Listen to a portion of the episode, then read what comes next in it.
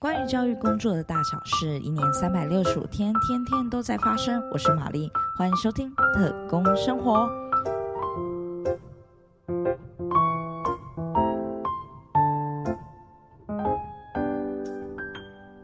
上一期跟大家聊到特殊教育法当中的定义和见地，今日想跟大家聊一聊台湾在高中以下的教育阶段的特教班型，可是不止一种哦。办理的方式有集中式特教班、分散式资源班、巡回辅导班。然而，在特殊教育法的施行细则中的第五条定义有说，集中式的特教班就是学生的全部的时间在特教班接受特教及相关的服务。那分散式资源班则是学生在普通班就读，部分的时间接受特教的服务。那至于最后的巡回辅导班，指的是学生在家庭、机构或学校，由巡回辅导教师提供部分的时间的特教及相关服务。那我们今天呢，很开心能够邀请到的这位特工呢，除了是玛丽的知心好友之外，也是即将转任巡回辅导班的特教老师。我们欢迎绿茶老师来到我们当中，一起聊一聊不同特教班型的故事。嗨，大家好，我是绿茶老师。恭喜绿茶老师要进到巡回辅导班，你真的是从特教班、资源班、巡回辅导班都要来走过一次了。对啊，还蛮紧张的。就从以前从特教班开始，然后之后在资源班，然后到现在要到巡辅班，其实是一是一段我觉得蛮蛮不错的挑战跟历程的。其实大部分呃学校基本上是特教班跟资源班。那既然你已经经历过了特教班、资源班，就不免说想要问问看，在这两个班级的差异啊，因为你都已经有经历过了，你觉得这两种班型你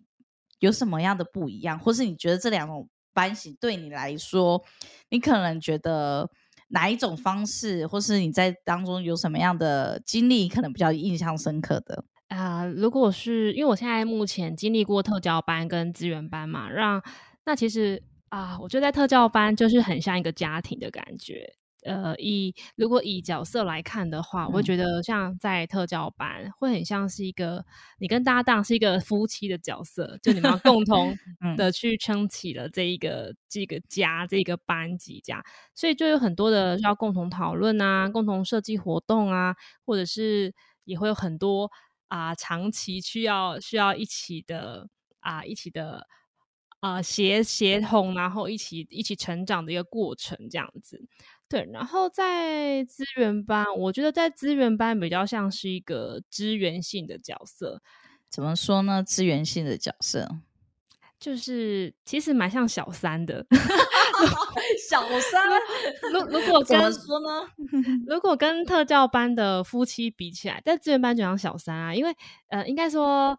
呃，平常普通班老师没事不会来找你，但是呃，你就会一直去巴着普通班老师，然后就会去问他们，哎，小朋友最近状况怎么样啊？如何如何之类的。对，然后其实。呃，我觉得跟特教班很不一样的是，在资源班，你所想的很多策略就不太能够有太多自己的想法，嗯，然后你还是会以他在普通班的角度去出发，这东西对老师来说好不好用啊？然后这个可不可以在普通班去做一个比较好的适用性啊？等等，就会变成自己的那个，呃，我就会需要自己改掉自己那种比较想要掌握一切那种那种心心态跟心境这样子。其实刚刚那个绿茶老师，你的话当中其实都有提到到跟搭档还有普通班的老师的互动，好像是还蛮还蛮关键的。所以在这两种班型，你刚刚其实讲用很有趣的比喻讲了，是像夫妻又像小三。那这个当中其实听到的是说，其实会发现跟很多人的一个合作。那这个过程当中，你有没有觉得特教班可能最大的挑战是什么？那资源班它的挑战是什么？在特教班最大的挑战哦，我觉得很大的挑战。一个部分，如果以以人来讲的话，他的相关人员其实都是，比如说你的搭档，然后助理员，我觉得这都是一个蛮常会。呃，需要沟通的对个的对象这样子，特别是你的搭档，因为搭档是你的，真的跟他二十四小时，应该也没有二十四小时啦，就是 你上班多久，他就跟着你多久，所以我觉得会有很多的呃去彼此理解跟磨合的时间。嗯我觉得这是一个还蛮大的挑战的。嗯那另外挑战是小朋友能力其实真的也没有到这么好，那就会需要做很多的如厕练习呀、或者是一些生活能力上的训练。那我觉得这个东西都是很需要你跟呃你跟搭档的讨论，然后跟你对小朋友的理解到哪些，那我们再找一个方式去去让他学习这样子。嗯嗯嗯，对。那那资源班的部分呢？资源班的挑战，我觉得一样，我觉得我好像都是在沟通上会觉得比较困难呢、嗯，就是在资源班，其实呃，主要合作对象是普通班的老师，所以呃，普通班老师其实他们要掌握很多的小孩。所以其实我觉得，然后普通班老师又非常的多种类型，就是有严谨的、啊，有弹性的、啊，所以你就要面对很多不同的普通班老师，然后就要可能比较需要根据他们，然后去去去做一个不同的做法或不同的一个沟通的方式，这样子。而且在资源班还会有行政的一个问题，因为其实有时候因为在特教班会比较像是他们有召集人，所以召集人就是通常是有召集人去统一跟行政做一个互动。嗯但是在资源班，因为你有负责各管，那各管那些各管有可能那些各管学生可能就会造成普通班的一个很大的麻烦。那在这个很大的麻烦当中呢，就会行政就需要出面来处理，那嗯他就会再需要再跟这个这边的呃资源班的老师去做一个协调跟沟通，然后去看能够获得什么样的一个协助的部分。嗯，所以我觉得，其实，在资源班的挑战，我觉得也是跟跟普通班老师的一些，呃，就是了解他们的习性吧，就是他们的一些方式。但但我觉得我自己遇到的普通班老师，大部分都还蛮还蛮不错的，少啊数少数也所以我正会有几个。想说，有没有遇到那种真的是在合作上面比较辛苦的，就是嗯，或是想法上有没有就是不同的？就像我其实也会遇到一些想法上的一个不同的老师，但是嗯真的是在个当中沟通，真的是变成一个很大的一个挑战。嗯然后就是如何去了解老师他在意的点，然后我这边也做一个就是调整。当然是最重要，其实还是回到学生的本身，学生他真的最需要的是什么？当然是如果他他需要，就会就是尽量的争取，但是一定还是会有遇到。就是对刚刚您说的，就不同类型的老师，有没有就是真的也有遇到，就是老师跟你的想法上面真的很不一样？其实也是有诶、就是也是有遇到，因为应该说，我以前在特教班啊，都是很容易是我想要做什么，或是我期待孩子有什么样行为表现，我可以直接跟搭档讲。那因为呃，在特教以特教班的学生来讲的话，他的学生的导师就是我，所以我可以直接做。可是因为在资源班，我变成没办法直接做。那当然也有些老师跟我的方式不太一样，就好比说，其实我不是这么喜欢。一直处罚学生这件事情，嗯当然有些老师会觉得说，如果学生错了，那就是要罚他，这样他才果策略啊，对，就是嗯。比较行为主义的部分。那其实我的方式，我会比较想希望是学生你愿意讲，那你讲我们来讨论。那当然该有的原则还是要有，只是我也希望当你愿意讲的时候，才有办法去改变你的那个自认逻辑，你才有进步的可能。不然就是如果只是处嗯罚的话，那我就觉得那你就是罚，你就是怕那个刑罚而已啊。嗯对，然后就觉得那如果有一天我不在了，就你还是那个样子。对，然后其实这个时候其实有跟老师讨论过鼓励这件事情，可是老师会比较觉得说，哦，好像鼓励好像对他也没有什么样的嗯帮助，这样子会觉得说，哎呀，这是那个行为主义的方式最酷，对。嗯，然后呃，所以这对我来讲也是一个蛮大的、蛮大的挑战，就会觉得我不知道要怎么去帮他会好，然后帮学生会比较好这样子。对，那可是我后来啊，我后来又在想一想，其实我还蛮能够理解普通班老师的心情的，因为他们毕竟一个班这么多小孩，如果每个小孩都去听他怎么说，那一个老师的到底有多少时间可以可以使用？那呃，因为其实我觉得，呃，行为主义的方行为主义的方式就是 快、很准，就是它可以非常精确，然后非常准确，然后可以很快速处理处理孩子的的问题。那我觉得其其实有时候对于老师来说的话，他或许也是一种呃管教的方式。对，那我觉得有的时候就也尊重老师的方式，那我这边就尽可能的去呃理解学生他的想法是什么，然后我觉得应该说尽量让老师觉得。就是我们三个是一个合作的关系哦，对对，而不是让老师觉得得就是我跟学生站在同一个阵线，然后好像跟导师对立的那种感觉，就这样子很容易会让呃双方关系变得非常的紧张。嗯，而且我觉得资源班它其实有一个挑战，是它除了导师、学生、特教老师，还有包含家长。哦因为学生他有提到是说，资源班其实大部分的时间是在普通班，家长也是会跟原班的导师去做一个讨论，所以其实，在资源班，我真的觉得要学习的一个课题，还真的是沟沟通上面的一个艺术，就包含跟孩子的对话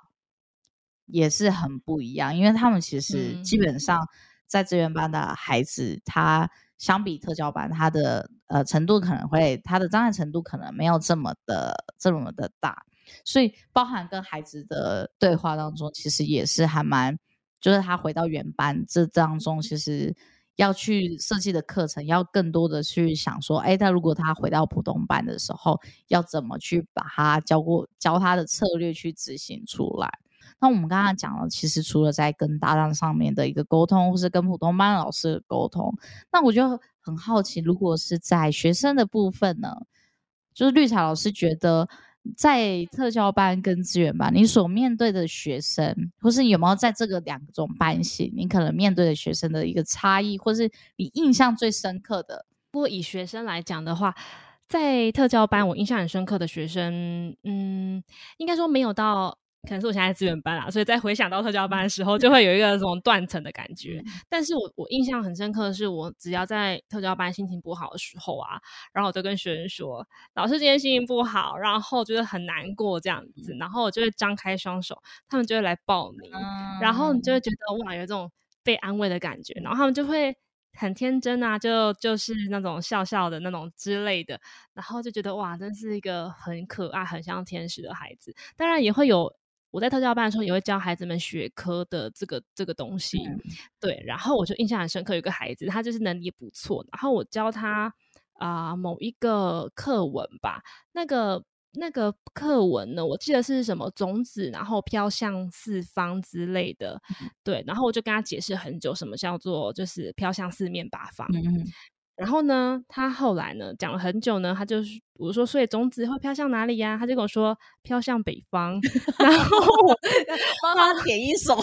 对，然后我就呃就觉得怎么那么好笑这样子，就是他们会有很多很好笑、很有趣的事情，就是康康的事情，然后觉得哦好有趣哦。对，然后我觉得在资源班印象很深刻，大概就是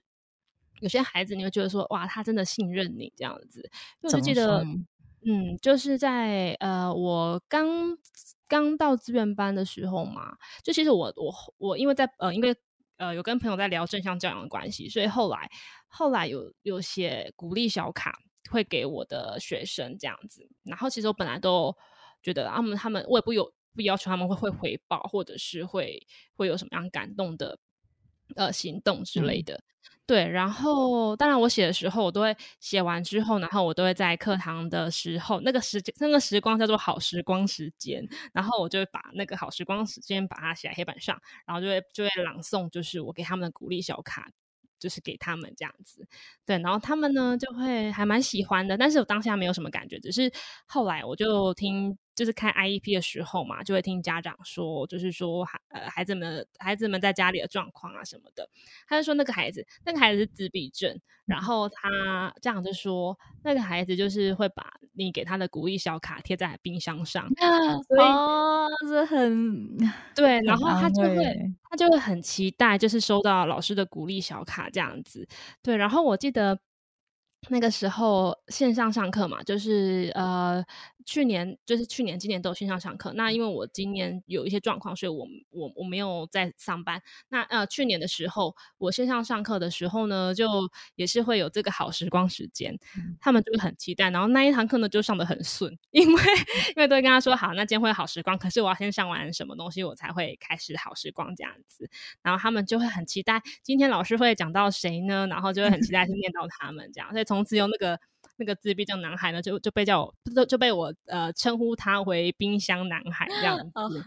对啊，然后其实他还有他还有很多让我印象深刻的事情啊，比如说其实跟他的摩擦跟冲突其实蛮多的，因为他就是一个很容易在班上会有状况，然后会去捉弄别人的小孩。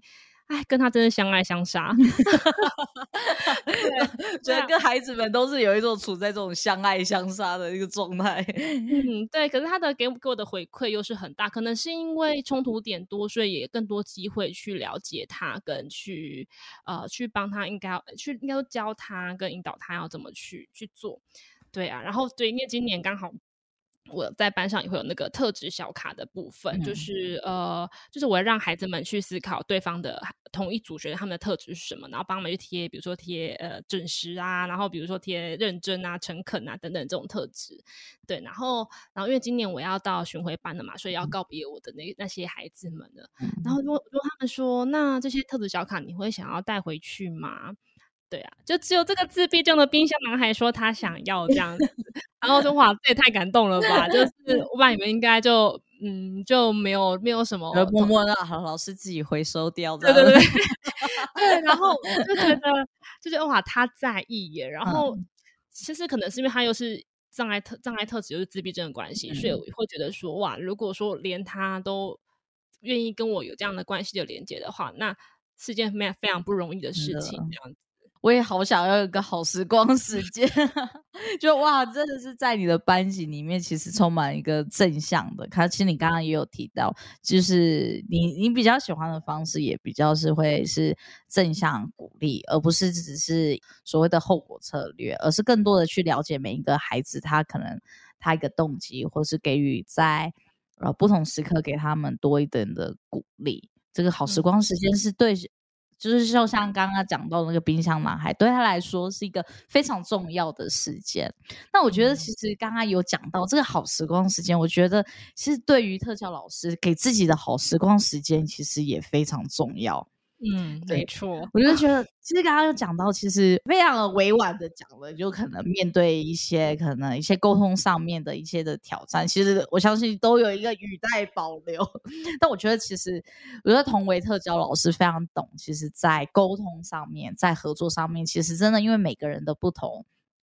在相对想法上不同，其实它有很多的一个挑战。不，我们讲了，除了在教学上面，呃，可能我们的非常庞大的一个鉴定的过程当中，我觉得特教老师其实也是一个蛮辛，就是真的是也是很辛苦的一个工作。那在这个过程当中，也面对了很多挑战。到底是什么样的力量支持你走下去？你给自己的好时光时间会是什么呢？